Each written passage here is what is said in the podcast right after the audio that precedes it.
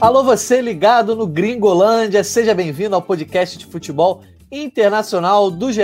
Globo. Eu sou o Jorge Natan e essa é a Gringo Live, ou podcast Pocket Euro de número 26. Reta final da Euro 2020, amanhã começam as semifinais e chegou a hora de conhecer aqueles que vão disputar o título europeu no próximo domingo no Wembley. Para projetar esses confrontos entre Itália e Espanha e Inglaterra e Dinamarca, estão hoje comigo Alan Caldas e Carlos Eduardo Mansur. Alan, a galera quer saber se tem favorito nesses dois jogos aí e a gente está aqui para responder daqui a pouco, né? Claro, daqui a pouco. Daqui a pouco a gente vai falar disso. boa tarde, boa tarde, não, boa noite já, né? Mansur, tanto tempo que a gente não se vê, né? trabalhamos juntos no Globo e agora é só virtual, tudo virtual e matando de vez em quando a gente tá aqui batendo papo no, no Gringolândia, fora o zap zap de todo dia do trabalho. Né? Pois é, seguimos de home office, dando as é boas-vindas aqui para o Carlos Eduardo Mansur, comentarista do Sport TV, estreante aqui no Gringolândia. Mansur, é uma honra para a gente ter aqui você conosco, seja bem-vindo. Natan, Alain, pô, a honra é, toda minha. É prazer enorme estar aqui com vocês. Estarmos separados, mas juntos, de alguma maneira. E nada melhor para nos juntar do que falar de futebol, né? Exatamente, falar dessa Eurocopa aí que está pegando fogo, chegando nas semifinais. Para quem não nos conhece, nós somos o Gringolândia, podcast de futebol internacional do GE. Globo. Nossa resenha está sempre disponível em ge.globo barra Gringolândia e também nas plataformas de áudio. Durante a Eurocopa, a gente está fazendo as gravações de uma maneira diferente, em lives, tanto na página quanto no canal do YouTube do GE, e depois esse áudio vai para todos os agregadores aí. E até domingo que vem, dia 11 de julho, todo dia no ar, às 7 da noite. Nos sigam lá no Twitter, gringolândiage. Como eu falei lá no começo, a gente está aqui hoje para projetar o que vai rolar nessas semifinais. Vamos falar sobre aquele bom e velho favoritômetro. E quero começar com uma pergunta que eu vou mandar para o Mansur, para o Alan e também para a galera ligada aí no chat do YouTube. Tem favorito para o título da Euro 2020? Galera, já pode ir mandando aí seu comentário, a sua participação. Ô Mansur, Quero saber a sua resposta para essa pergunta em uma Eurocopa aí que os favoritaços, né, aqueles maiores favoritos antes da competição, já caíram. É, tem, favorito tem. É, se você analisar o rendimento ao longo do torneio, o favorito é a Itália. Agora, a, a, o futebol de seleções, para mim, ele se caracteriza hoje de, de, por ser um jogo de margens pequenas. Então, é, são equipes que treinam menos do que clubes, que se preparam, se preparam menos do que clubes, é, em competições de um jogo só eliminatório, é, sujeitas a muito mais circunstâncias do que o futebol de clubes, inclusive a quantidade de lesões por disputarem seus torneios numa época do ano em que os jogadores estão absolutamente exaustos. E a quantidade de lesões acontecidas antes e durante essa Euro é um retrato, é um retrato fiel disso tudo. Então, é, acho que por bola, quem jogou mais bola até agora no torneio? No confronto Itália-Espanha, a, a, a, Itália jogou mais bola, no confronto Inglaterra e Dinamarca, para mim, para o meu gosto, a Dinamarca jogou mais bola do que a Inglaterra. Embora eu ache que há um grande deslumbramento com 4 a 0 em cima da Ucrânia, uma boa atuação, mas contra um time que desistiu de competir no meio do jogo. No, pesando isso tudo, acho que a Itália é um time mais sólido, mais consolidado, com um trabalho mais longo é, e que, por nível de atuação, tem um ligeiro favoritismo, mas nada que garanta ela é, levantar a taça no final do, do torneio, não. Pois é, Alan, quero saber se você concorda que a Itália está aí naquela corrida dos cavalos com um pouquinho, a cabeça um pouquinho à frente. E se, por exemplo, você acha que se tivesse uma outra seleção, por exemplo, se a Bélgica tivesse passado da Itália, chegaria como favorito, ou se a França tivesse nessas semifinais, dá para dizer que é, os quatro semifinalistas estão mais equilibrados do que se tivesse um desses favoritaços, né? Sim, é, essa Euro, como o Mansur disse, é, ela, ela tem o aspecto das lesões, tem o aspecto de final de temporada, que aí é normal em toda, toda competição de meio, né? Eurocopa, Copa América, Copa do Mundo. Sempre vai ter esse problema e, e vários grandes jogadores já passaram por isso, chegar muito longe do seu ideal, às vezes se recuperando de lesão. E só que essa Euro tem a particularidade de vir de uma temporada completamente atípica também, né? Que foi a questão da pandemia, mudou o calendário, é, houve as adaptações naturais, até das cinco substituições, que também muda completamente o jogo, porque os times terminam completamente diferentes do que começam. Né? São outras, outras equipes, literalmente, porque você muda metade do time, às vezes com seis substituições, quando tem. É. Né? Teve jogo com 12 o... substituições ao todo, né? Exatamente. Quando tem o. Se você pensar que são 10 na linha, você mudou 60% do time. É um outro time que, que termina o jogo. Então, assim, é, nesse ponto, existe muita coisa a se considerar. Você falou da Itália e da Bélgica. A Bélgica, por exemplo, foi uma das principais vítimas disso que o Mansur falou, da questão de lesão. Em nenhum momento a Bélgica foi a Bélgica que a gente poderia esperar na Euro, porque dois dos seus principais jogadores, o De Bruyne e o, e o Eden Hazard, Eden Hazard já, já de caso antigo, esse problema, já, já não sabia nem se ele conseguiria chegar na Euro, mas o, e o De Bruyne mais recentemente, por causa da final da Champions, e depois, de novo, dentro da Euro, sofreu uma lesão. Então, já não foi a Bélgica que a gente esperava. A França, sim, que não tem muita essa explicação. Desgaste, sim, ok, todo mundo teve, mas não a questão de lesão. A França é uma explicação, como eu já disse em outra live, é, me lembrou muito Brasil de 2006. Em termos de material humano, é, sobrava em relação a várias outras equipes, mas não formou uma, um time, né? não formou um time é, competitivo como se esperava. Agora, como o Mansur falou, Itália à frente dos outros, porque é um trabalho mais antigo, está jogando, acho que melhor do que os outros, sim, jogando mais bonito. É, Inglaterra e, e, Dinamarca, eu não vejo tanto como Mansur em relação a, a, a, atuações. Acho que a Inglaterra não, não, me, não me decepcionou, não. Eu não esperava muito mais do que isso. Acho que ela está jogando o futebol que, que ela já vinha jogando e, e, e cresceu, claro, está jogando em casa. Tem uma, uma coincidência marcante nessa Euro, que os quatro semifinalistas fizeram a primeira fase em casa, né? Não sei até Sim. que ponto isso, isso foi. É, Viajaram menos. Viajaram menos, isso deve ter ajudado muito. A Espanha, por exemplo, não embalou porque jogou em casa, porque os primeiros dois jogos não foram bons. Então, assim, a torcida ficou ressabiada, chegou a ser vaiada. Então, assim, a Dinamarca já houve problema com o Eriksen em casa também, mas aí aquele estádio virou uma coisa meio né? Toda vez que se jogava ali, até as outras seleções, quando jogavam ali, tinham que lembrar do Eriksen, todo mundo lembrou do Eriksen. Mas, enfim, são, são seleções, como o Mansur falou, viajaram menos, menos desgaste, talvez, nesse ponto. Isso pode ter ajudado também. Mas é, vejo a, gente... a, Itália, sim, favorita em relação a todos os outros. A gente vai um falar, então, seleção a seleção, jogo a jogo aí, nesses dois jogões, Itália contra Espanha, Inglaterra contra Dinamarca. Vamos só chamar a participação da galera, ver qual é a opinião do pessoal que está acompanhando a Euro 2020 a gente perguntou se tem favorito para o título da Euro e, e, se tem, quem era. Vamos ver o que a galera está falando. Ó. O Wendel Souza concorda com o Mansu, com o Alan, que a Itália vem surgindo como uma favorita aí depois de uma fase de grupos muito empolgante, né? Também eliminou a Bélgica. O teu 10, 10,55, Itália e Inglaterra. Então, botando duas favoritos que realmente acho que são as duas seleções, né? uma de cada lado da chave, que talvez tenham mais chance. A gente vai falar daqui a pouco sobre isso. O Cadu Gatti, Itália e Inglaterra falando que também é, o favoritismo está com essas duas seleções que chegaram com melhores campanhas na fase de grupos, né? Edu sem limites, Itália vai ser campeã com imóvel e artilheiro. Vai ter que fazer bastante gol, hein, imóvel. Isso vai ser mais difícil. o Pedro Lara Miranda, sim, a Dinamarca está apostando mais nessa zebra aí, igual a 1992 ali que a Dinamarca chegou como convidada, acabou levando o título. E o Sambado, Espanha campeã, Muita gente não tem apostado na Espanha, né? Tem sido uma seleção pouco falada. Samuel Lima, Itália e Dinamarca. Vamos favorecer a Dinamarca sem Eriksen e jogou bem. Realmente, sem camisa 10, a gente vai falar sobre isso também. Vamos então começar a falar sobre jogo a jogo. Primeiro, falar de Itália contra Espanha. Esse jogão de amanhã, 4 da tarde. Transmissão ao vivo no Sport TV, na TV Globo, com sinal aberto também no GE. Globo. E aí aqui a gente vai brincar com aquele favoritômetro, né? Quantos por cento de favoritismo uma das equipes tem? Mandem a opinião de vocês aqui no chat do YouTube também.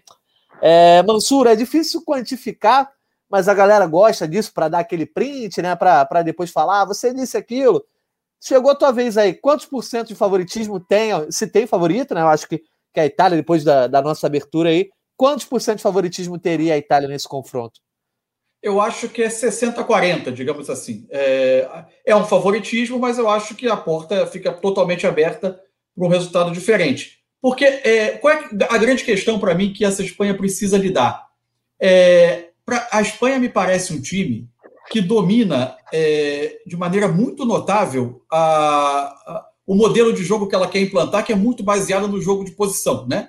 que, é, que é, tem o seu DNA holandês e, e que ficou celebrizado a partir do, do, do, Barcelona do Barcelona de Guardiola, enfim. E aí ganhou adeptos mundo afora. O Luiz Henrique, embora não seja um, um ortodoxo do jogo de posição, o time domina muito esse modelo e, e, e, de intermediária a intermediária é um time que o pratica com absoluto controle.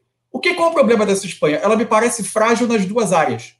Quando ela precisa defender a sua área, ela não tem defensores que consigam se impor nas disputas direta, diretas, ou tenham dificuldade para isso. É, e, e no, no, no, no, outro lado do campo, na outra extremidade do campo, ela tem uma dificuldade de ter atacantes que consigam é, é, tirar partido das vantagens que o sistema bem empregado de uma intermediária a outra cria. Você consegue isolar os, os pontos no um contra um, você consegue criar situações para que a bola chegue em boas condições de finalização. A Espanha finalizou em grande quantidade desse campeonato, desse campeonato ao longo do, do, da, da, dos jogos até aqui, mas é um nível de aproveitamento baixo. Ela tem uma dificuldade de fazer diferença na área. E em torneios de mata-mata, de um jogo só especial, quando você é frágil nas duas áreas, você tem problemas porque você precisa ser mais clínico para definir. E a Espanha tem, tem essa questão que para mim é persegue. Mas, ainda assim, eu acho que é um time muito é, é um time até bem estruturado no, no sentido do, do, manejo da bola, do controle da posse, de fazê-la tentar gerar vantagens para o setor ofensivo, mas essa fragilidade nas áreas é um problema. Tá certo. O Mansur, o Alan, o Mansur foi de 60 contra 40. Você acha que é mais, que é menos? Também concorda e acha que é uma boa diferença? Que para mim a Itália surge como uma favorita clara nesse jogo, mas a galera estava até cornetando no chat que tem muita gente subestimando a Espanha. Diante de tudo isso que o Mansur falou sobre a Espanha, é bom ter um pezinho atrás também para essa Itália, né? Sim, né, nós não combinamos, tá? Eu e Mansur, mas eu também vou de 60 a 40, porque, primeiro, como bem lembrou o Mansur no início, é, jogos de seleções, jogos de campeonatos desse nível, não dá para você pensar em favoritismos muito grandes, né? Assim, muito, muito largos. O próprio futebol não permite isso. Raramente você vai dizer que um jogo é assim, são favas contadas. Ainda mais um jogo desse. Embora a Espanha não me não me empolgue. Não vejo a Espanha.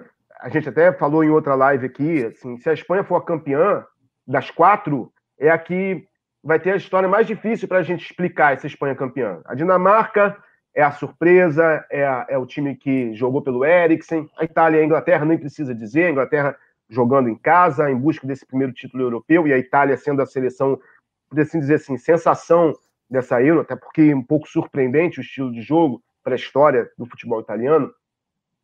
Agora, em relação à Espanha, isso que o Mansur falou, é, tem, muito, tem, tem, tem muito sentido a, a questão do, da posse de bola, do, do, estilo de jogo determinado já por aquela geração de 2008, né, e que mudou o futebol. A gente não pode esquecer que é essa Espanha, aquele Barcelona e aquela Espanha que foi resultado daquele Barcelona, embora fosse uma seleção com, com jogadores meio a meio, Barcelona e Real Madrid dominando, né, como, como normalmente, hoje que é raro não ter jogador do Real Madrid, mas normalmente é assim, aquela, a, aquele DNA do Barcelona foi implantado também no, na Espanha é, e no mundo. Né? O futebol mundial mudou depois da, daqueles anos de 2008 a 2012, em que o futebol espanhol dominou.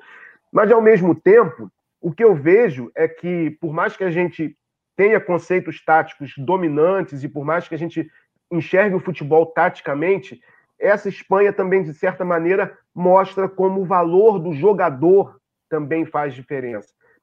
É, não é só a tática que vence o jogo, é a combinação de uma tática é, adequada, não a tática perfeita, que ela não existe, mas a tática adequada para aquele momento do futebol mundial, para aquela seleção que você tem, para aquele e os jogadores que podem fazer a diferença. Então, assim, por mais que o futebol espanhol se mantenha fiel a esse estilo, do toque de bola, do, do, do domínio do meio-campo, que outras seleções que não tinham esse, esse perfil passaram a adotar, inclusive a Itália um pouco, né, que deixou Sim. de ser só a seleção super defensiva e que né, e reativa. Mas assim, não adianta você ignorar que quando você tem um chave, um Iniesta, tudo faz a diferença. Eu não vou nem dizer assim, até mesmo da Vivilha, que não era um jogador espetacular, mas era um jogador efetivo, como disse o Mansur, oportunidades que surgem na área precisam ser aproveitadas, e o Davi Villa era esse tipo de jogador que sabia aproveitar. A Espanha, é, bicampeã europeia, por exemplo, tinha Fernando Torres, que era muito questionado, não era uma unanimidade. Era um pouquinho mais ou menos como acontece com o Morata agora. Não é muito diferente na época que o Torres ele conseguia viver ótimos é, momentos. É, é, que, é que, o Torres, o Torres já, vinha, já tinha mostrado alguma coisa, entre aspas, fora de série. O Morata nunca mostrou, na verdade. Sim, sim, sim. Mas o que eu digo assim, não era unanimidade, não era aquele centroavante que comparável, por exemplo, com os que a gente tem hoje, não, com os que a gente tinha na época também, mas, por exemplo, se você pensar hoje, os grandes centroavantes da, da, da Euro, é, Kane, Lukaku, uh, Benzema, até mesmo Cristiano Ronaldo, que não é exatamente o centroavante, mas uhum. não dá nem para comparar. O Fernando Torres não é desse nível. E era a assim, questão dos pontos também, né, Lan? Oi? É, o, o, a questão dos pontos também. O, o Luiz Henrique tentou mesclar esse jogo de posse, mas também com um jogo mais vertical nos últimos metros. O projeto para essa Espanha era esse. Mas mesmo nos pontos, jogue Sarabia, jogue Ferran, é, é, jogue é, Dani Olmo, é, você nunca conseguiu ter, encontrar esses jogadores de garantia, né? Que criassem os desequilíbrios, porque Sim. o próprio o jogador jogo, faz a diferença, né? O claro jogador faz, é? porque Isso. acho até que essa Espanha tem jogadores muito promissores, talvez no meio seja. especialmente. No meio, e eu acho até assim, até na defesa, por exemplo, o Eric Garcia é um jogador super promissor. O, o, o Olmo na, na, frente, eu acho que tem muito futuro, mas talvez tem. ainda não esteja no momento deles. Ainda é uma construção de equipe que pode vir a render no futuro.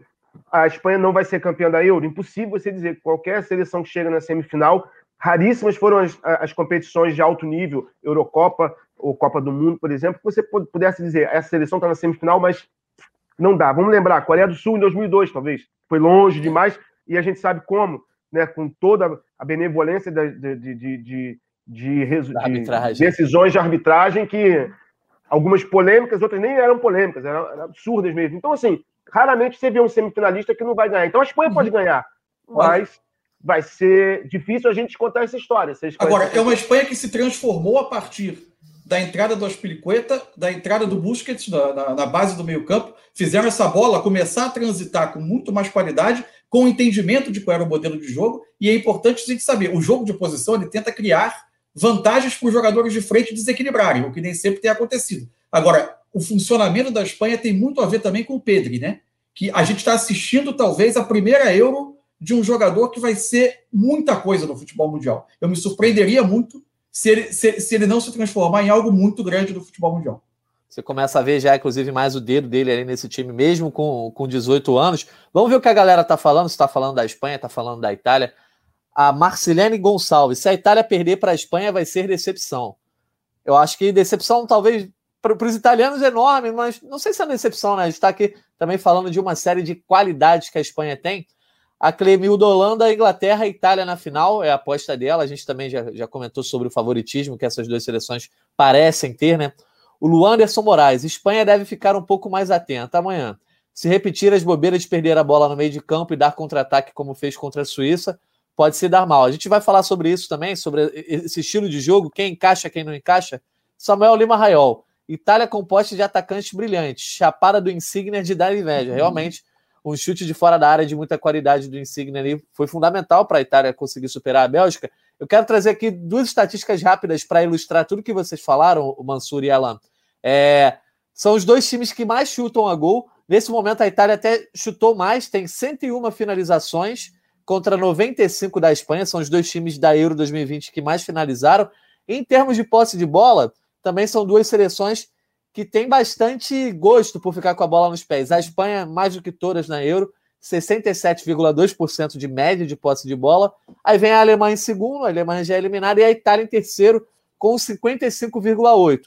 O número da Espanha é muito assustador também pelos os estilos de adversário que, que ela enfrentou. Quero perguntar então para vocês dois. As duas seleções gostam de jogar com a bola nos pés, procuram um ataque. Dá para esperar algum time que seja dominante ou vai ser aquele jogo sem dono? Ou a Itália, de repente, vai esperar a Espanha? O que, que você espera, por exemplo, Mansur, para esse jogo, eu... nesse sentido de quem quer ficar com a bola? Uhum. Eu acho que a gente vai ter uma batalha pela posse, é, entendendo, antes de tudo, que a estatística da posse precisa ser interpretada sobre o que cada time quer fazer com a posse. Para você entender se o modelo é bem sucedido, não basta você olhar o percentual que cada time teve, e sim de que maneira aquilo se encaixou na proposta de jogo. Itália e Espanha querem a bola por razões diferentes. A Itália procura fazer uma pressão muito agressiva, porque ela quer ter a bola o mais rápido possível para construir os seus ataques, se possível, com uma chegada mais rápida ao gol adversário.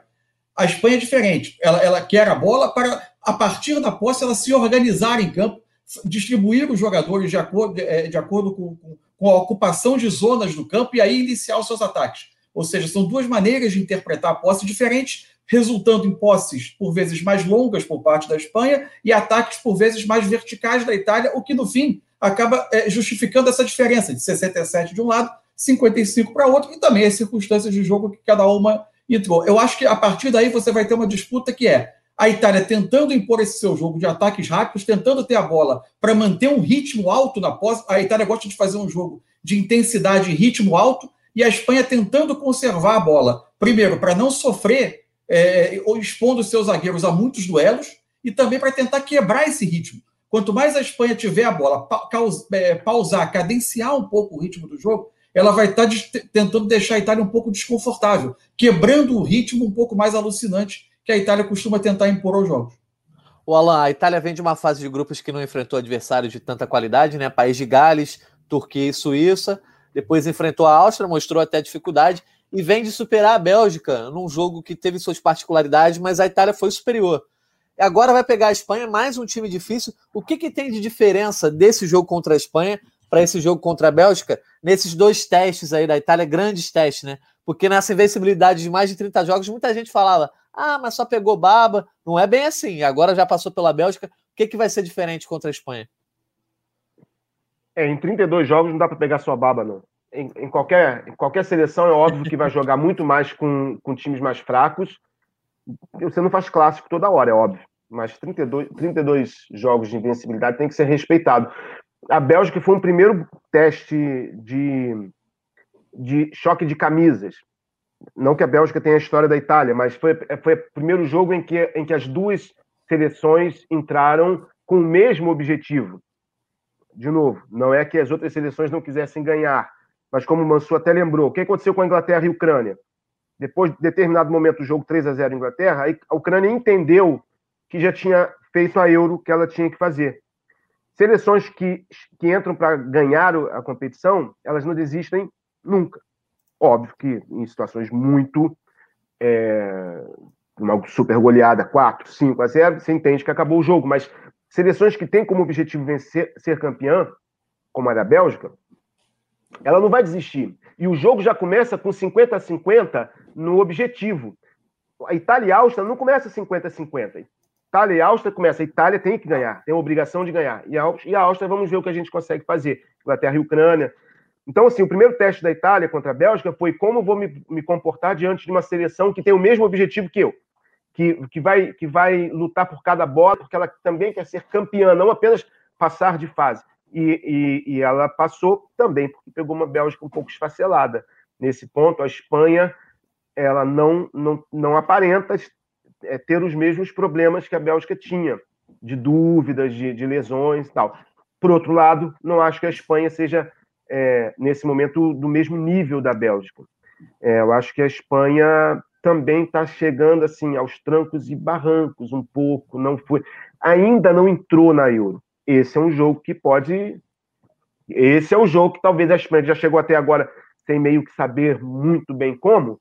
Bom, agora a gente já está aqui, nós somos a Espanha, né? Nós nos vamos jogar contra a Itália como por favor, né? A gente, pode, a gente vai querer ser campeão também.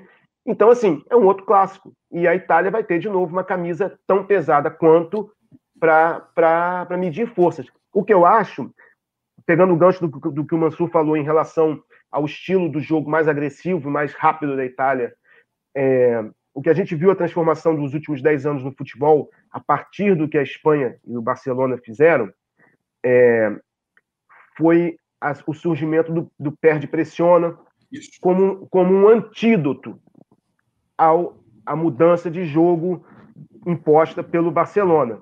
O Barcelona dominou de uma maneira tão grande, depois a Espanha também, que o futebol precisou se repensar. A gente precisa fazer alguma coisa. Ficar atrás não está dando certo. Todo mundo que tentou fazer super retranque, estacionar ônibus, todo mundo, tudo que foi tentado contra o Barcelona não deu certo. Aí o Klopp chegou na Alemanha e se tornou a, a criptonita do Guardiola. Né? Pela primeira vez, um cara conseguia fustigar o estilo de jogo do Guardiola já no Bayern de Munique. E aí se percebeu, opa, se a gente incomoda lá na frente, a gente tira essa tranquilidade de fazer o tic-tac, o jogo, e toque, toque, toque, toque, busca espaço. Os caras tinham tempo demais para pensar. E aí gente, o futebol muda de novo. Até a própria mudança da regra de hoje se, se permitir que a bola possa ser tocada no tiro de meta dentro da área, já é uma consequência desse novo futebol. Já não dá mais para esperar nem a bola sair da área. Entenderam que, olha, se a gente ficar assim, não tem jogo. Vai virar aquele jogo de criança, que a criança fica. A gente dizia que guardava caixão. Sai daí, cara, senão não consigo jogar. Então, até as crianças entenderam que, olha, ou a gente. Então, assim, o futebol ele muda, deixa tocar logo, porque o jogo tem que sair logo. Então, assim, a gente vai ter um, um Itália contra Espanha, é a, a, a Espanha que trouxe uma novidade e a Itália implementando a novidade sobre a novidade.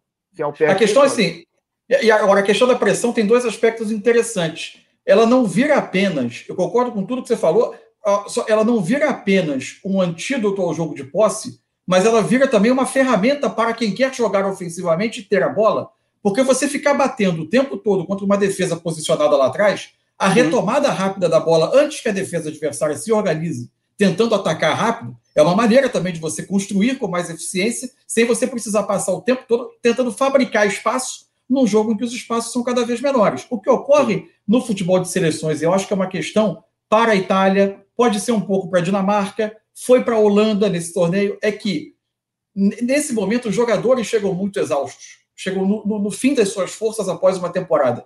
Tem sido difícil, e esse é o grande trunfo que a Itália, é o que mais encanta a mim na, na Itália dessa Euro, ela reproduz comportamentos de clubes de ponta no futebol de seleções, o que vem sendo cada vez mais raro. Ela consegue manter uma, uma pressão, uma retomada de bola, um ataque rápido com um nível de intensidade alto. Porém, sofreu no segundo tempo contra a Áustria por uma queda de ritmo, precisou diminuir, diminuir o ritmo contra a Bélgica. Conforme o torneio vai caminhando, fisicamente, embora a motivação cresça, fisicamente é natural também que os jogadores sintam. Essa é uma interrogação dessa Itália para a semifinal que eu quero ver. Ela ter a rédea com o Jorginho, com o Verratti, com o trabalho de bola, com, é, com o Insigne de um lado. Agora, e como ela vai repor a saída do Spinazzola?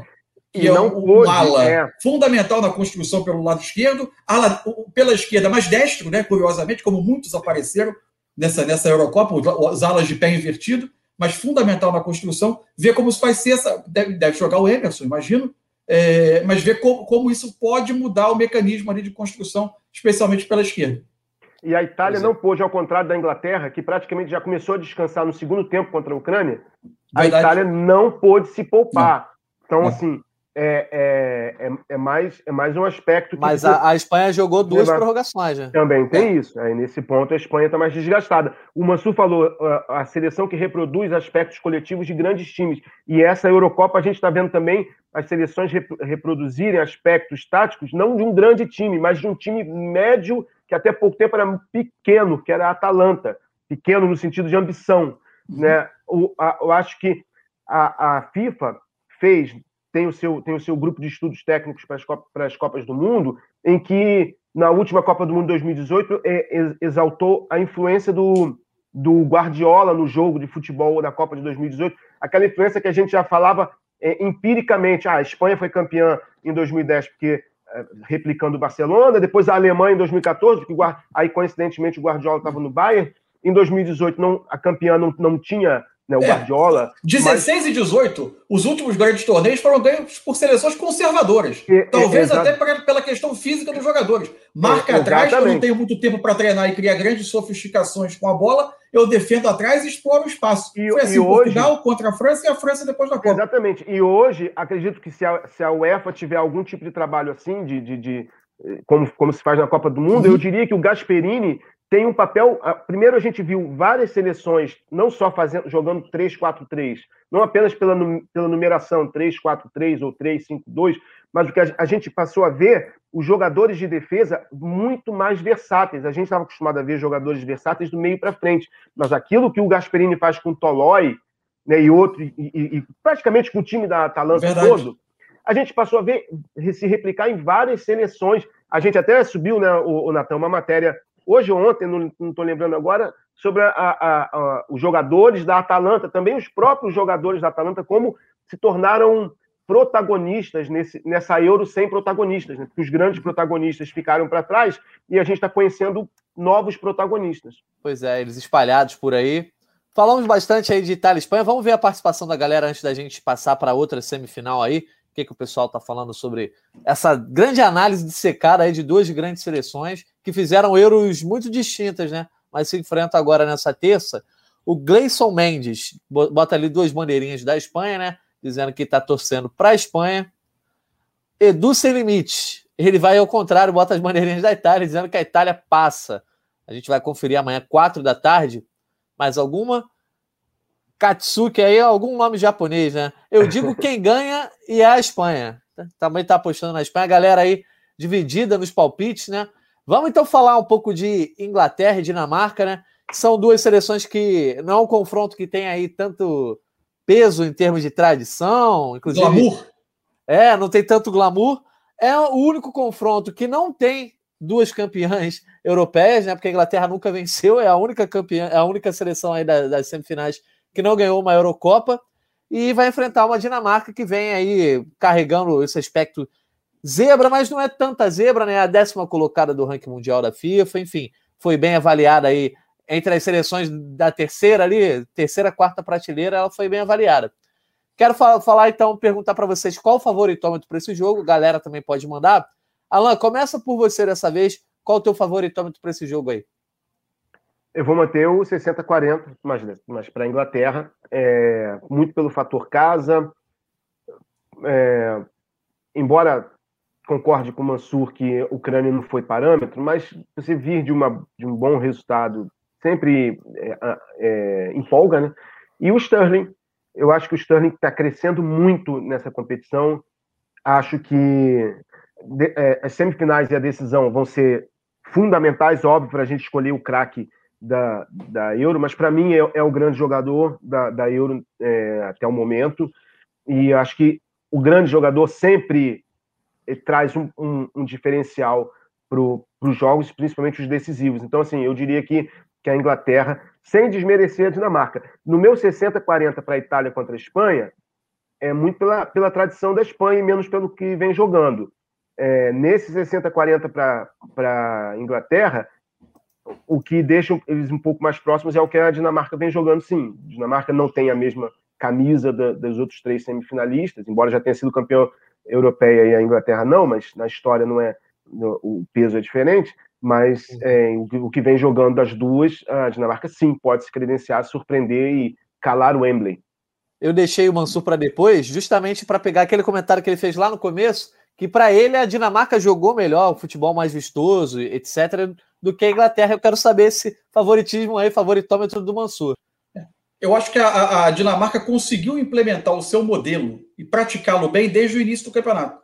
A Inglaterra é um time que vem buscando se encontrar. A, a, Dinamarca jogava muito bem já contra a Finlândia no início do jogo de estreia, antes de ocorrer o terrível episódio do Eriksen, que obviamente mudou completamente a cara daquele jogo. Além de todo o aspecto humano, que é o que importa, mas já que houve uma partida, esportivamente falando em seguida, esse jogo foi retomado, é evidente que não era mais a mesma circunstância. Ela fez um ótimo jogo enquanto teve condições físicas, inclusive, de suportar contra a Bélgica, mas acabou cedendo o resultado em duas individualidades, em duas genialidades é, de combinação, Kevin De Bruyne depois Lukaku, ela acabou cedendo e se impôs nos jogos seguintes. É, é um time que, que tem um estilo muito, uma ideia muito clara de um estilo de jogo de verticalidade, de intensidade alta, de pressão na bola, de manejo da bola rápido, com algumas soluções muito interessantes, como o Christensen iniciando a saída de bola como zagueiro, dependendo da marcação pressão adversária, virando quase um, se juntando à linha de volante. O apoio dos alas, para mim, o Miley pelo lado esquerdo é um dos grandes jogadores do campeonato. É, é, outro,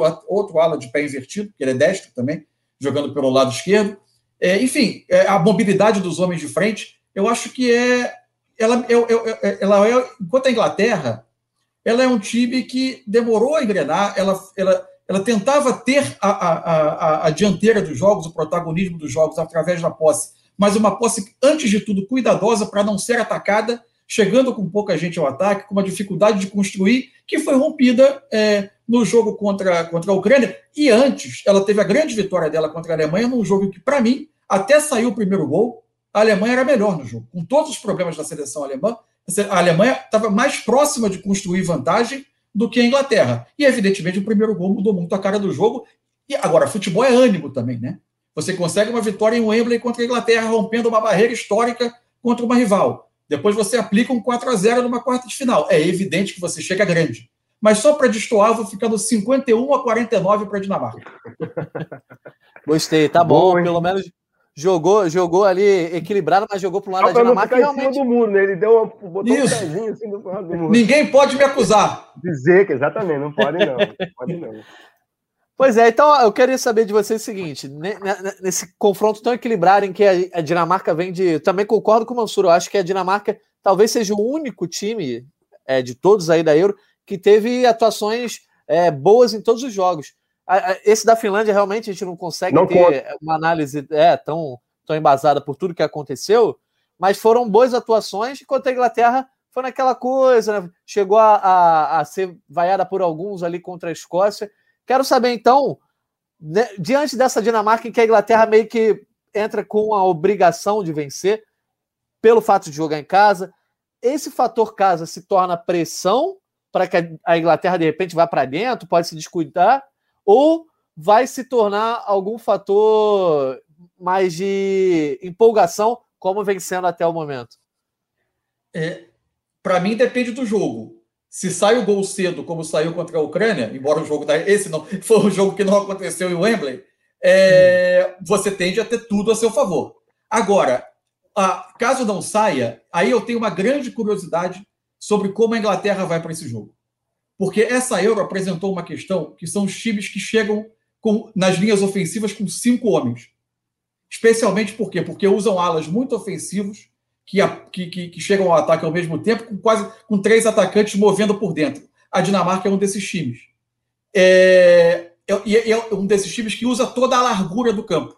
Quando a Inglaterra se viu diante de um time que tendia a chegar com cinco homens na frente, por ter alas que atacam muito abertos, usando a largura do campo, caso da Alemanha, ela migrou para uma linha de três defensores, dois laterais, uma linha de cinco para defender. Abandonou isso na, no jogo contra a Ucrânia. Eu não sei se se o Southgate vai voltar a uma linha de três para esse jogo e voltar a adotar muitos cuidados.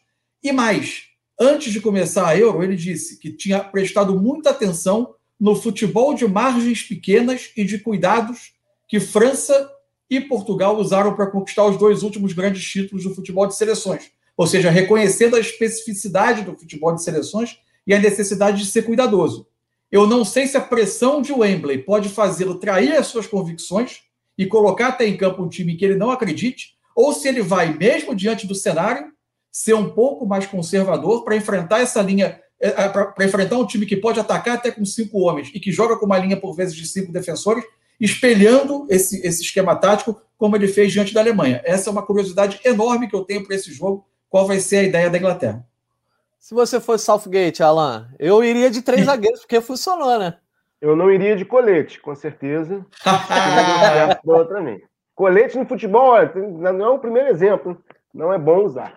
Olha, essa questão da defesa, da, da defesa que o Mansur lembrou, o Southgate ainda não é uma dúvida, inclusive, porque ele não tem repetido a defesa. Ele já jogou com linha de três, né, Walker, Stones e Maguire.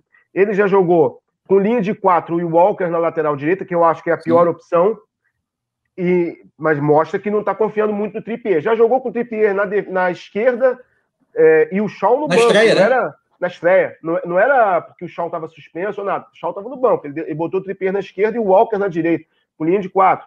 Então já jogou com linha de quatro, acho que quatro vezes, e linha de três zagueiros uma vez, mas essa linha de quatro nunca foi a mesma, nunca foi a mesma formação, com Trippier na direita, com Trippier na esquerda, com Walker na direita. Enfim, é uma dúvida importante essa questão que o Mansur levantou. É, vai se empolgar por jogar? Eu acho que você, a pergunta é: a, a, a, torcida é reforço ou pressão? Acho que sempre tem que ser reforço. Ainda mais depois de um ano que a gente viveu. A saudade que todo mundo estava do torcedor estar no, no, na arquibancada e do jogador ter o torcedor a seu lado, não pode não ser é, não pode ser pressão. Tem que ser um, um, uma vantagem para a Inglaterra. Agora, às vezes trai, é, às vezes o apoio da torcida a torcida não é aquela torcida R, mas a torcida se empolga e cabe ao jogador, aos jogadores e ao treinador. É, o torcedor faz quanto, o que, o que cabe a ele. Exatamente, o que cabe a ele, e ele não tem que fazer análises táticas e ele quer o time vencendo. E, agora, foi o que o Mansur falou: a Inglaterra vai se empolgar com esse apoio e vai trair suas convicções, ou vai ser mais cautelosa, e se for mais cautelosa e o gol demorar a sair, a torcida não tem essa análise. É, como é que ele vai saber lidar com uma possível pressão, Isso. uma vaia, ou se não é. chegar a ser uma vaia, mas aquele burburinho, aquele momento que você sente que a torcida quer uma coisa diferente, mas você tem que, é, que ser é, fiel, como disse o Mansur, ao que você pretende, ao, ao, ao desenho do jogo que você planejou. Se eu tivesse que dar um palpite, eu acho que ele seria fiel. É, por tudo que envolve esse jogo, não só para a Inglaterra, mas para o próprio Southgate, que volta a, a, ao Wembley numa semifinal de Eurocopa, quando ele perdeu um pênalti, né? É, é, em 1996. Eu acho que ele, ele quer ganhar esse jogo mais do que muita coisa, assim. Então, de repente, acho que ele vai, vai ser mais conservador, sim. Para a gente fechar, então, Mansur, você quer falar alguma coisa do trabalho do Southgate? Hoje eu vi alguns elogios na imprensa inglesa dizendo que só ele, ele era o cara certo, de repente, para começar esse trabalho ali por baixo, é, fora dos holofotes, e agora começar a colher os frutos. Você considera um bom trabalho? É, primeiro, eu acho que assim, é, é, era claro, era óbvio que em algum momento o futebol da seleção da Inglaterra precisaria corresponder às transformações que a Premier League, a liga mais cosmopolita do mundo, é, é, ela permite em termos de reunião de fluxo de jogadores de todos os lugares do mundo, de treinadores de todos os lugares do mundo, era evidente que esse nível de influência chegaria à seleção inglesa para um, para um processo de transformação mesmo do jogo, do estilo de jogo, para algo mais arejado. E o Southgate terminou por ser o piloto desse processo desde antes do processo pré-Copa é, Copa de 2018. Como acontece na Itália, a seleção italiana, o mundo hoje é global, as influências estão em toda parte. Por mais que a seleção, a Série A italiana hoje seja de treinadores italianos, ela é a liga mais diversa, sob o ponto de vista tático, do mundo, a mais rica desse aspecto.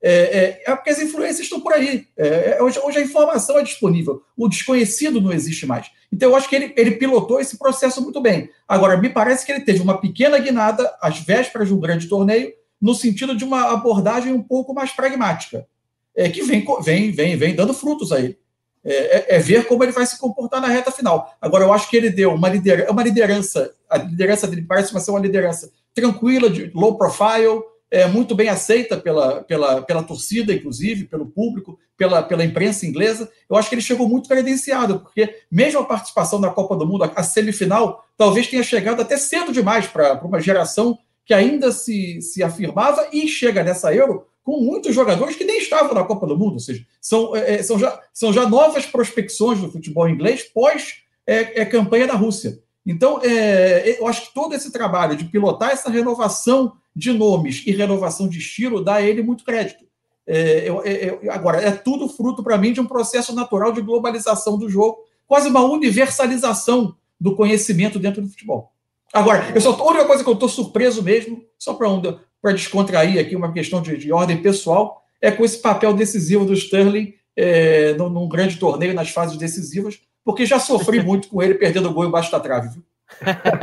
então, já, já, que você puxou esse assunto sobre jogadores, eu quero então aí, a gente tem mais aí quatro minutinhos de live, só para a gente fechar, um assunto que bombou nas últimas lives aqui, nas últimas edições do nosso podcast, e vem sendo falado muito nas redes sociais aí também, um debate paralelo à Euro, que também pega um pouco da Copa América que está sendo realizada aqui no Brasil.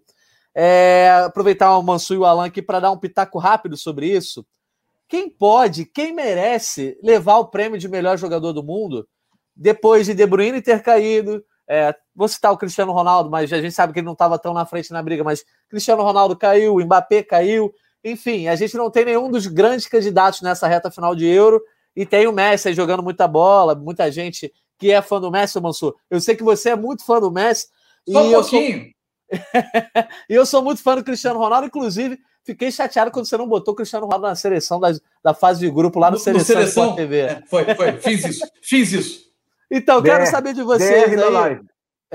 Mas é porque ali, ali eu nem, eu nem me lembro quem foi o centroavante que eu coloquei, porque eu considerei ele um 9, né, um homem de área. Entendi. E aí eu acabei optando Agora, agora minha memória vai me trair. do Chique, talvez, não lembro também. Eu lembro que você botou, não, você botou não, o Dansgaard, né? Lukaku, é. eu não lembro exatamente. Lukaku, foi. foi o Lukaku. Resolvido, foi o Lukaku, foi o Lukaku. Foi bem é, também. Quero, quero, saber de vocês aí, isso é só brincadeira, porque isso foi discussão aqui uhum. outro dia. Cristiano Ronaldo, Messi, o Messi jogar muita bola na Copa América já é suficiente para ele ser melhor do mundo. Enfim, quero saber qual a opinião de vocês aí nesse melhor do mundo, esse The Best Bola de Ouro indefinido. Quem para vocês merece hoje levar ou pode levar, dependendo desses jogos finais de Copa América e Eurocopa? Olha, é, é, é difícil você é, é, estabelecer essa comparação quando você tem um torneio no verão europeu, volta de público, uma sensação de que a gente está que, que de um alento para o mundo. É possível em algum momento, quando nós aqui formos bem governados, pudermos voltar a viver, né? Ó, existe vida, o futebol pode voltar a reunir pessoas, aquela luz do verão europeu, os gramados, e aí você vai comparar com uma Copa América. De, às vezes a imagem é escura, é, os gramados são ruins, não tem público, parece um pouco deprimente. Eu brinquei Agora, aqui que era gente... uma Copa América retrô, Mansur. Um dia desse, numa live, eu falei, parece que está na década de 90, né? Mas a retrô tinha público, né? não tem. É, seja, é terrível. Agora, é, o que o Messi está fazendo na Copa América é coisa muito grande, gente. Se ele conduzir a Argentina ao título, é, você vai ter muito argumento a favor dele. É, eu acho que ele passa Muda a ser... esse tabuleiro, até, por, até pelo significado, não é é maior do que o significado Exato. da Copa América. É uma não é quebra é de uma Copa espera de, de 30 anos. É uma espera de 30 anos, uma espera pessoal dele, né, da carreira toda, de ganhar um título pela Argentina, que não é uma Copa do Mundo, mas talvez seja o título que ele consiga ganhar. Então, assim, tem muito significado. Mas, mas se ele não vencer, quem é que leva? Então, mas principalmente, não quer dizer que se, também se a Argentina for campeão, o Messi tem que ser eleito, não. Mas principalmente ele volta para o jogo pela ausência de protagonismo. É. Como não há um protagonista é, é, destacado em nada, e aí nesse ponto a, a derrota do Manchester City na, na final da Liga dos Campeões começou a bagunçar esse tabuleiro, porque ali é, se, se, considerava que o De Bruyne era o cara que estava de, destacado dos demais e o City era favorito. E ele aí, sequer se, consegue jogar a final por causa da lesão. consegue jogar, aí acaba por causa disso e também por outros problemas, não vai bem na Euro. Diferente do ano passado, por exemplo, que o Lewandowski se destacou de uma maneira que ele poderia ser declarado o favorito, como venceu e venceu com méritos, porque ele tinha números que justificavam, ele tinha conquistas que justificavam, às vezes, mais do que a bola nos pés, especificamente.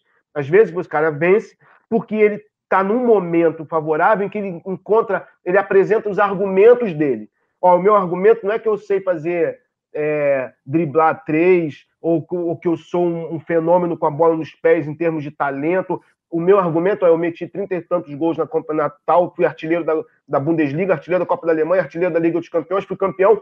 Então, assim, é um argumento. Hoje, não tem nem ninguém que apresente um argumento, que chegue assim, ó, que se apresente, ó, eu vou ser o melhor do mundo porque eu fiz isso. Ninguém fez isso. E Mas se você votar em alguém, ela, se você fosse o, de Bruyne. Se o, Messi ganhar, se o Messi ganhar a Copa América, talvez Messi. Talvez, beleza. Vamos deixar em aberto. Quero saber do Mansur. Messi ganhando é Messi. Se o Messi não ganhar, quem seria? Quem seria? Eu tendo a ficar Kevin De Bruyne, mas mesmo achando que nem é a, a maior temporada, porque teve um período de lesão grande. É, mas, é, é assim, essa Euro bagunçou, tá bagunçou tudo porque ela está sendo tá dominada por times coletivos e não Sim. por individualidades. Mas a, é... gente, a gente está voltando, Mansur, desculpa te interromper, a gente está voltando uhum. 20 anos, quase 20 anos. Ronaldinho Gaúcho foi duas vezes bola de ouro, sem comparar, tá? Não estou comparando o jogador, não. Mas Ronaldinho Gaúcho foi duas vezes bola de ouro. É, bola de ouro, não, vencedor do prêmio da FIFA. Bola de ouro foi uma vez. Uhum. Sem ter vencido nenhum campeonato de peso, sem ganhar Champions. Ele foi uhum. duas vezes melhor jogador do mundo, ganhando, ganhando no máximo espanhol com Barcelona.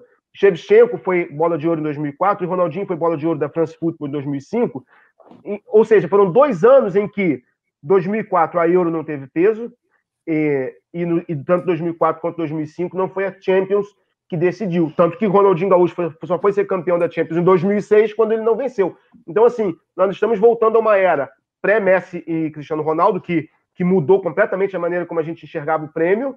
Uma era em que talvez você possa premiar, sim, caras que não foram campeões do prêmio mais importante, do campeonato mais importante. É possível pensar nisso naquela temporada. Mas mesmo assim, tá difícil escolher o cara dessa temporada. Tá muito difícil.